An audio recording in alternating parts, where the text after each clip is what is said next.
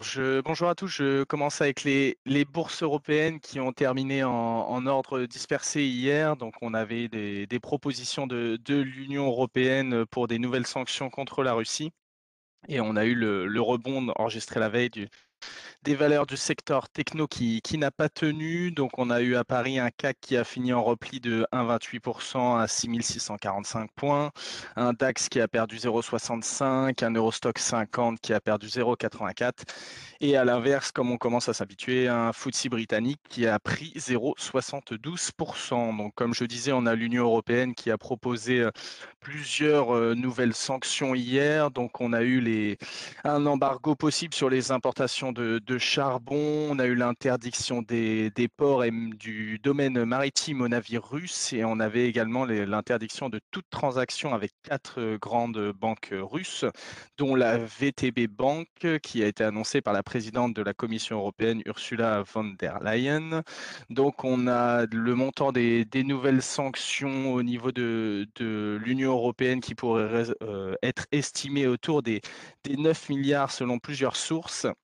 Et on a eu Goldman Sachs qui a indiqué, heu, lors d'une obligation de recherche qui a été publiée lundi soir, qu'une récession de la zone euro était probable si l'Europe cesse d'importer du gaz russe.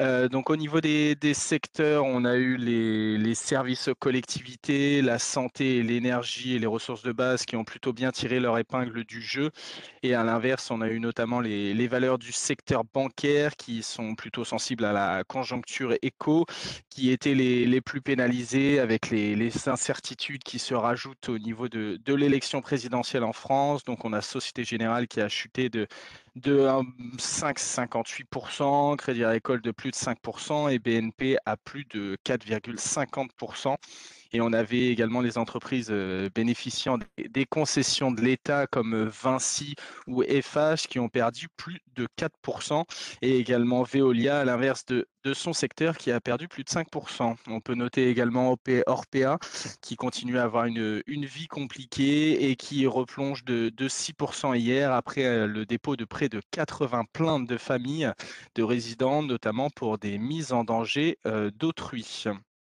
Au niveau des États-Unis, on a la bourse de New York qui a fini en baisse, donc qui était plombée majoritairement par les valeurs, heu, techno qui ont pâti des propos de la Fed. Donc on a un indice Dow Jones qui a cédé 0,8 un S&P qui a perdu 1,26 et un Nasdaq de son côté qui a accusé un recul de plus de 2 à 14 204 points. Donc on avait des volumes qui étaient plutôt légers hier et on avait quelques chiffres économiques qui étaient légèrement inférieur au, consensus. On avait les PMI qui sont ressortis à, à 57,7, un consensus qui l'attendait à 58,50. Et on avait le, le déficit commercial également qui ressortait à 89 milliards contre un consensus à 89,2. Mais comme je le disais, on a eu surtout les, les commentaires de, de la Fed, notamment de, de l'AIL Brainard, sur les, les prochaines hausses de taux et la volonté de, de réduire le bilan de la Banque centrale dès que possible. Donc la réduction du bilan est plutôt quelque chose de nouveau et donc ça pourrait advenir directement euh, au mois de mai et on aura sûrement quelques informations complémentaires ce soir avec la publication des minutes de la Fed.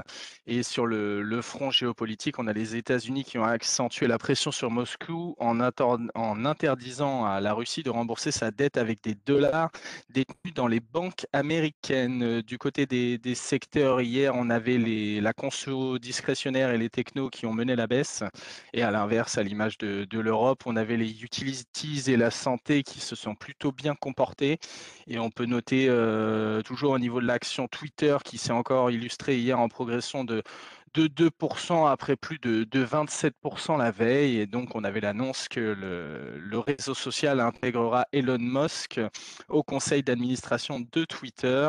Et au niveau des valeurs, on a également Boeing qui a été un, des grands perdants du jour, enfin de la veille, en baissant de, plus de, de 4% après que le Wall Street Journal ait rapporté que la production de son avion Air Force One a été perturbée euh, plus tôt cette année en raison de problèmes au niveau de son usine.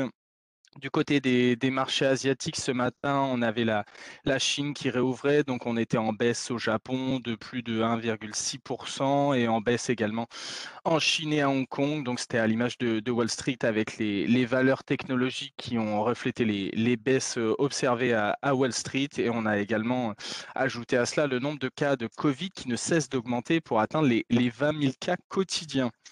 Heu, du côté de la micro ce matin, on a sur, GTT une commande du chantier naval chinois pour la consomption de des cuves de 2 méthaniers de grande capacité.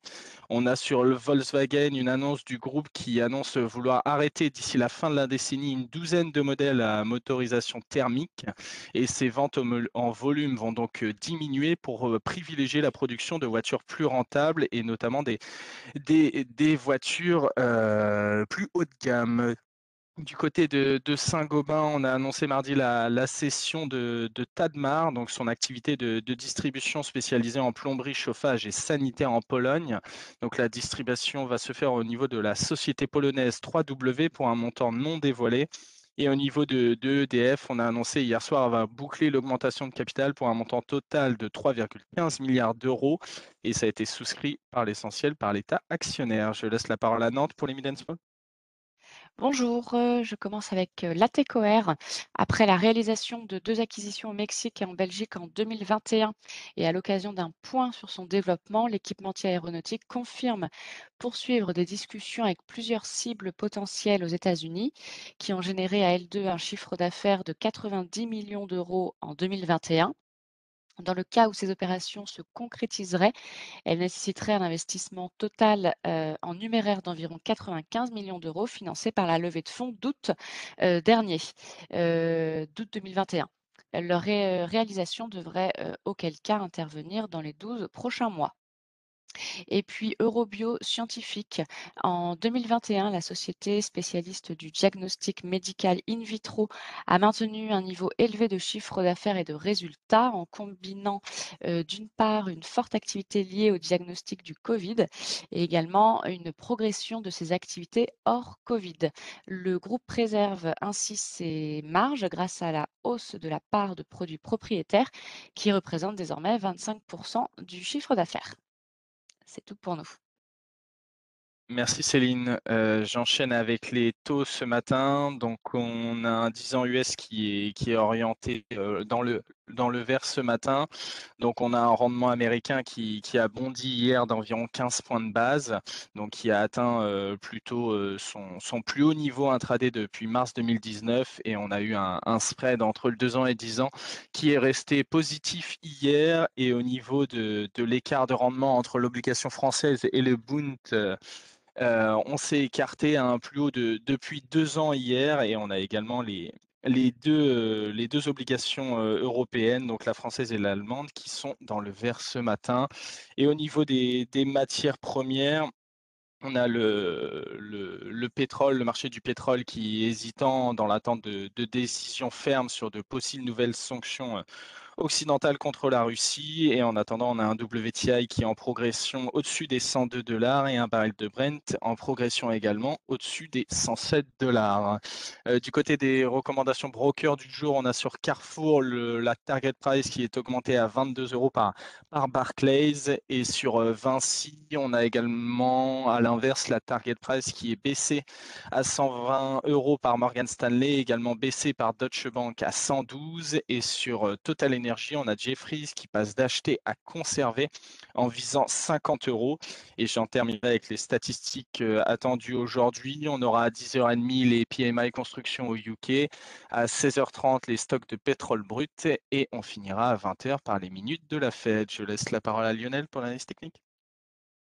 Oui, bonjour. Un peu de changement sur les indices européens, euh, ce qui nous donne sur le CAC hier une clôture euh, pile sur la moyenne mobile de 10 jours qui est notre premier support, qui est euh, dorénavant quasi plate, qui passe vers 6550. Donc c'est ce niveau-là qu'on surveille plutôt à juger en clôture, pour essayer de savoir si on reste dans la même zone de prix, celle qu'on connaît ces derniers jours, ou bien si on engage une correction, un retracement du mouvement de hausse qu'on a connu euh, entre le 7 mars et le 29 mars. Euh, donc on surveille les 6650 en clôture. Si on doit les enfoncer, euh, c'est logiquement il devrait y avoir alors une correction avec comme première cible le gap haussier laissé ouvert le 16 mars vers 6385 points.